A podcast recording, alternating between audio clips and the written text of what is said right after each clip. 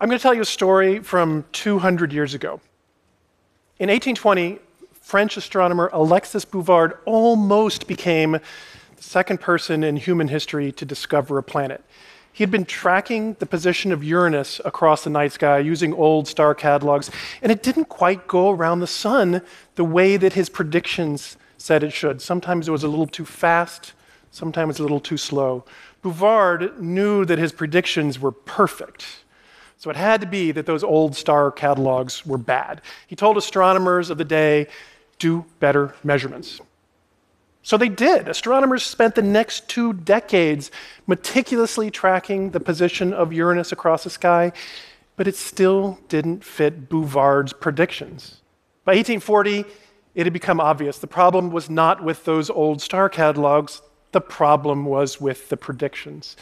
And astronomers knew why they realized that there must be a distant giant planet just beyond the orbit of Uranus that was tugging along at that orbit, sometimes pulling it along a little bit too fast, sometimes holding it back. Must have been frustrating back in 1840 to see these gravitational effects of this distant giant planet, but not yet know how to actually find it. Trust me, it's really frustrating. But in 1846, another French astronomer, Urbain Le Verrier, worked through the math and figured out how to predict the location of the planet. He sent his prediction to the Berlin Observatory. They opened up their telescope, and in the very first night, they found this faint point of light slowly moving across the sky and discovered Neptune. It was this close on the sky to Le Verrier's predicted location. The story of prediction and discrepancy and new theory and triumphant discovery is, is so classic. And Le Verrier became so famous from it that people tried to get in on the act right away. In the last 163 years, dozens of astronomers have used some sort of alleged orbital discrepancy to predict the existence of some new planet in the solar system. They have always been wrong. The most famous of these erroneous predictions came from Percival Lowell, who was convinced that there must be a planet just beyond Uranus and Neptune messing with those orbits. And so when Pluto was discovered in 1930 at the Lowell Observatory, everybody assumed that it must be the planet that Lowell had predicted. They were wrong. It turns out Uranus and Neptune are exactly where they're supposed to be. It took 100 years but Bouvard was eventually right. Astronomers needed to do better measurements. And when they did those better measurements, it turned out that uh, Uranus, there, there is no planet just beyond the orbit of Uranus and Neptune, and Pluto is thousands of times too small to have any effect on those orbits at all. So even though Pluto turned out not to be the planet it was originally thought to be, it was the first discovery of what is now known to be thousands of tiny icy objects in orbit beyond the planets. Here you can see the orbits of uh, Jupiter, Saturn, Uranus, and Neptune. And in that little circle in the very center is the Earth and the Sun and almost everything that you know and love. And those yellow circles at the edge are these icy bodies out beyond the planets. These icy bodies are pushed and pulled by the gravitational fields of the planets in entirely predictable ways. Everything goes around the sun exactly the way it is supposed to. Almost.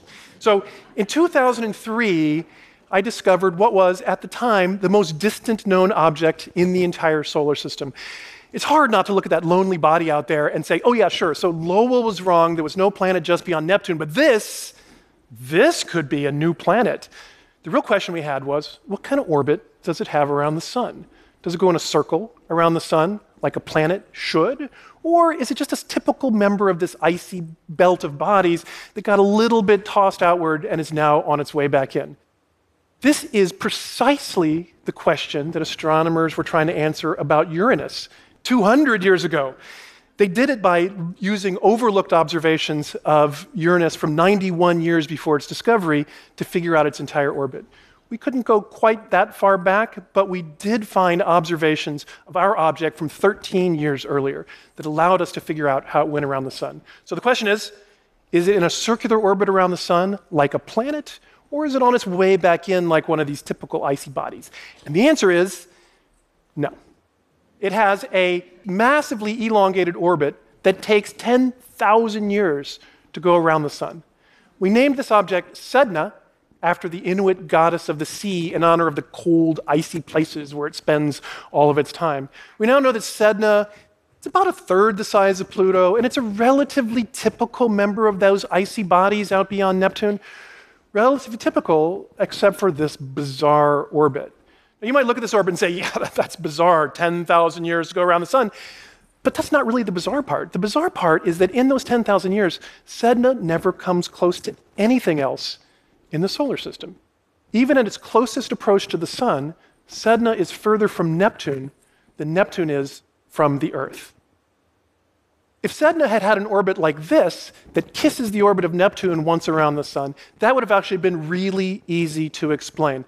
That would have just been an object that had been in a circular orbit around the sun in that region of icy bodies, had gotten a little bit too close to Neptune one time, and then got slingshot out and is now on its way back in. But Sedna never comes close to anything known in the solar system that could have given it that slingshot. Neptune can't be responsible, but something had to be responsible. This was the first time since 1845 that we saw the gravitational effects of something in the outer solar system and didn't know what it was. I actually thought I knew what the answer was. Uh, sure, it could have been some distant giant planet in the outer solar system, but by, by this time that idea was so ridiculous and had been so thoroughly discredited that I didn't take it very seriously. But 4.5 billion years ago, when, when the sun formed in a cocoon of hundreds of other stars, any one of those stars could have gotten just a little bit too close to Sedna and perturbed it onto the orbit that it has today.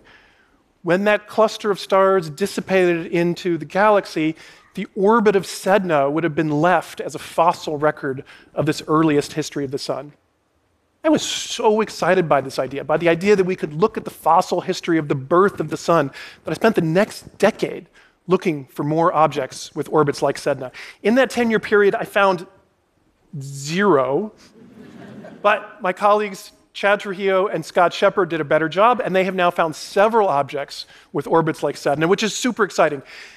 But what's even more interesting is that they found that all these objects are not only on these distant elongated orbits, they also share a common value of this obscure orbital parameter that in celestial mechanics we call argument of perihelion. When they realized it was clustered in argument of perihelion, they immediately jumped up and down and said, Wow, it must be caused by a distant giant planet out there, which is really exciting, except it makes no sense at all. Let me try to explain to you why with an analogy. Imagine a person walking down a plaza and looking 45 degrees to his right side. There's a lot of reasons that might happen, super easy to explain, no big deal. Imagine now many different people all walking in different directions across the plaza, but all looking 45 degrees to the direction that they're moving. Everybody's moving in different directions, everybody's looking in different directions, but they're all looking 45 degrees to the direction of motion. What could cause something like that? I have no idea. It's very difficult to think of any reason that that would happen. And this is essentially what that clustering in argument of perihelion was telling us. Scientists were generally baffled and they assumed it must just be a fluke and some bad observations. They told the astronomers, do better measurements. Uh, I actually took a very careful look at those measurements, though, and they were right these objects really did all share a common value of argument of perihelion, and they shouldn't. Something had to be causing that.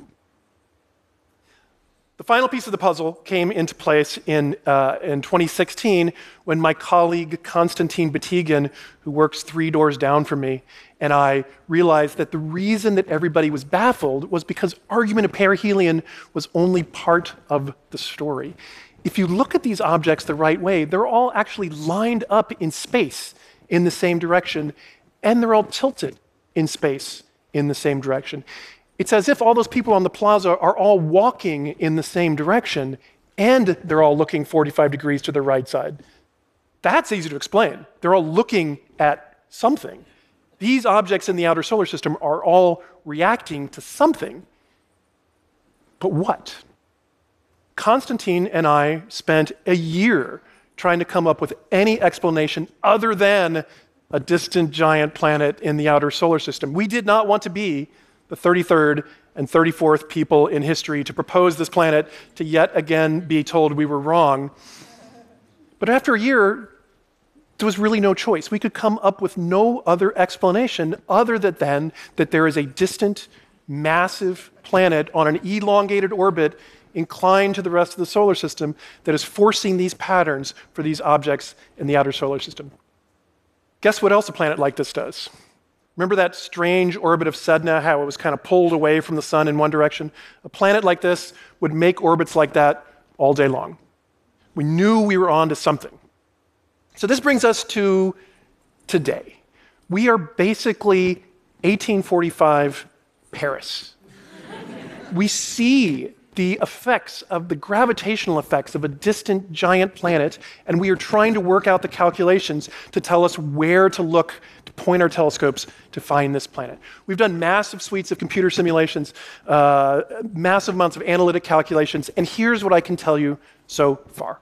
First, this planet, which we call Planet 9, because because that's what it is. Uh, Planet 9 is six times the mass of the Earth. This is no slightly smaller than Pluto. Let's all argue about whether it's a planet or not thing. This is the fifth largest planet in our entire solar system.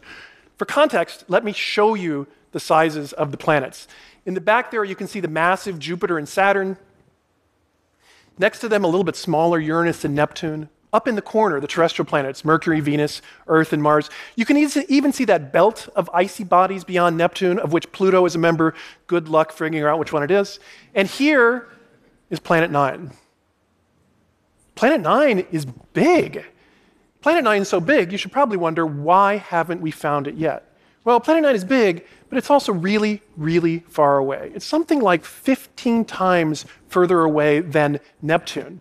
And that makes it about 50,000 times fainter than Neptune. And also, the sky is a really big place. We've narrowed down where we think it is to a relatively small area of the sky, but it would still take us years to systematically cover that area of the sky with the large telescopes that we need to see something that's this far away and this faint.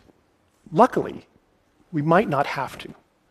Just like Bouvard used unrecognized observations of Uranus from 91 years before its discovery, I bet that there are unrecognized images that show the location of Planet 9. It's going to be a massive computational undertaking to go through all of the old data and pick out that one faint moving planet. But we're underway. And I think we're getting close. So I would say get ready. We are not going to match Le Verrier's make a prediction, have the planet found in a single night that close to where you predicted it record. But I do bet that within the next couple of years, some astronomer somewhere will find a faint point of light slowly moving off across the sky and triumphantly announce the discovery of a new, and quite possibly not the last, real planet of our solar system. Thank you. Yeah.